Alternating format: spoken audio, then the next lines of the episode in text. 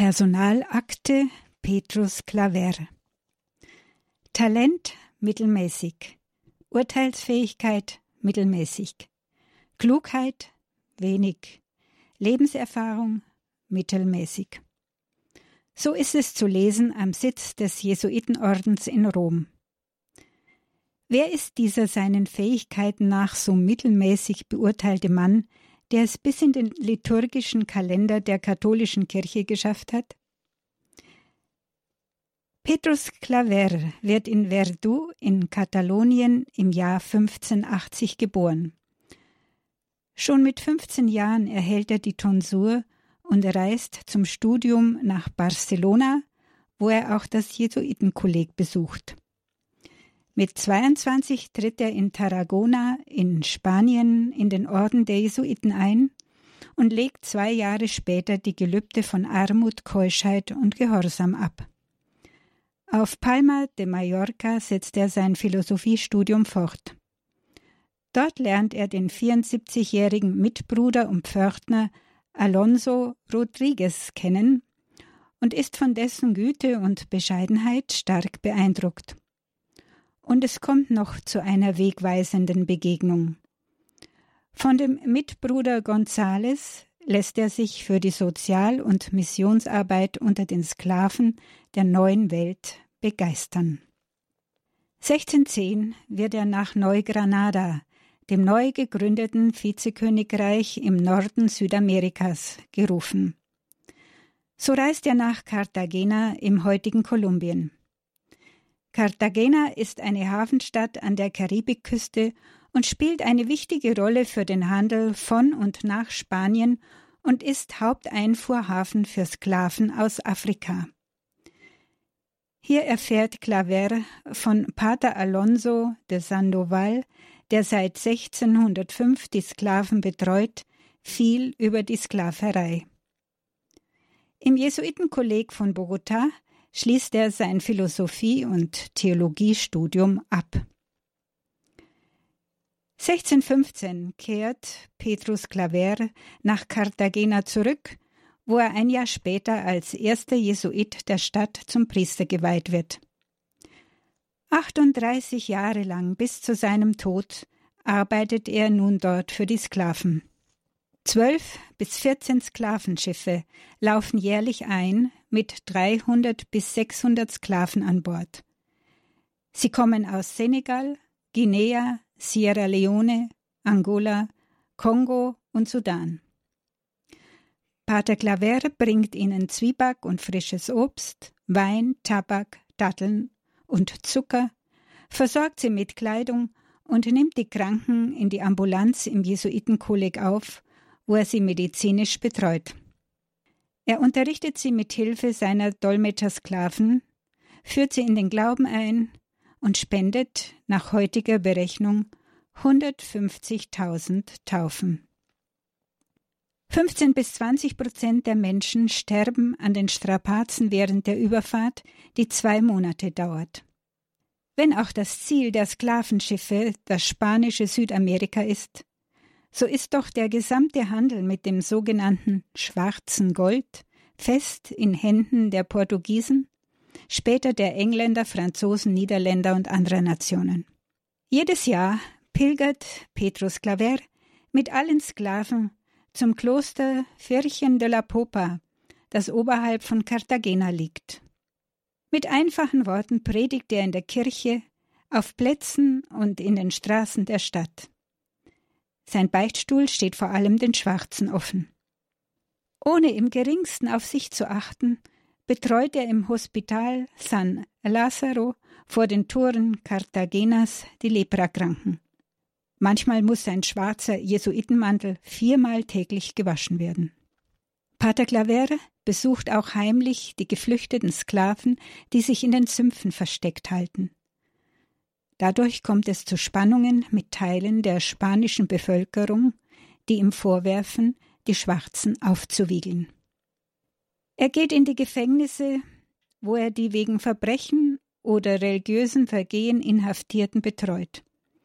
Denn seit 1610 ist in Cartagena die Inquisition eingerichtet, die die Reinheit des Glaubens in ganz Südamerika sichern soll. Zu Zeiten Clavers werden zwei Personen zum Tode verurteilt. Er ist bei ihnen, als sie hingerichtet werden. Sklave der Sklaven nennt sich Pater Claver selbst und ist so Sklave Christi geworden, der den Willen Gottes von Herzen erfüllt, wie der Apostel Paulus an die Epheser schreibt. Er lebt äußerst einfach, isst und schläft wenig.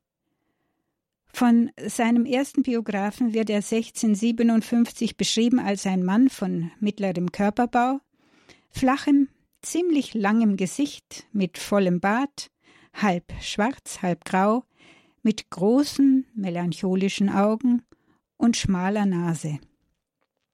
Er schreibt Von den vielen Bußübungen und wegen der schlechten Behandlung seines Körpers war er ganz gelb wie ein Asket. Als 70-Jähriger erkrankte er auf einer Missionsreise am Sumpffieber. Während die Pest in Cartagena wütet, bleibt er dort. Neun seiner 22 Mitbrüder sterben. Er selbst leidet an der Parkinson-Krankheit.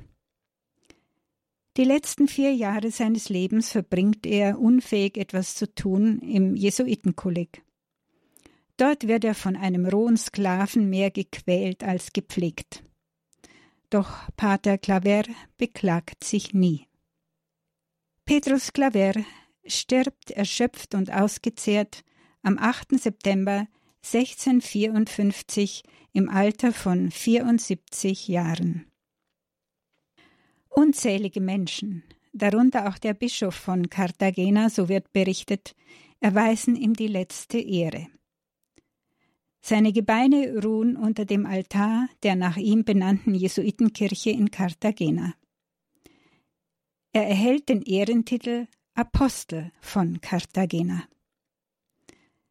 1851 wird Petrus Claver selig, von Papst Leo XIII. 1888 heilig gesprochen und acht Jahre später zum Patron der, wie es damals heißt, Mission unter Negern ernannt. Er wird als Schutzheiliger Kolumbiens hoch verehrt. Sein Gedenktag, der 9. September, wird dort 1985 zum Tag der Menschenrechte erklärt.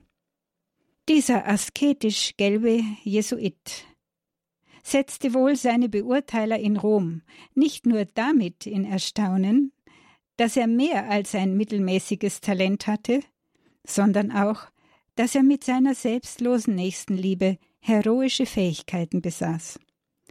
Dass er mit Hilfe der Gnade ein Heiliger geworden ist, einer, der wirkte zur größeren Ehre Gottes, gemäß dem Leitwort des heiligen Ignatius von Loyola, der den Jesuitenorden gegründet hat. Clavers Werk wird in besonderer Weise fortgeführt von Maria Theresia Ledochowska, aus deren Vereine gegen die Sklaverei und für die Mission 1947 der Orden der Missionsschwestern vom heiligen Petrus Claver hervorgeht. Die Schwestern unterstützen noch heute die afrikanische Mission. Auf Bildern ist Petrus Claver immer inmitten von schwarzen Menschen dargestellt. Meist ist er mit dem Priestergewand bekleidet.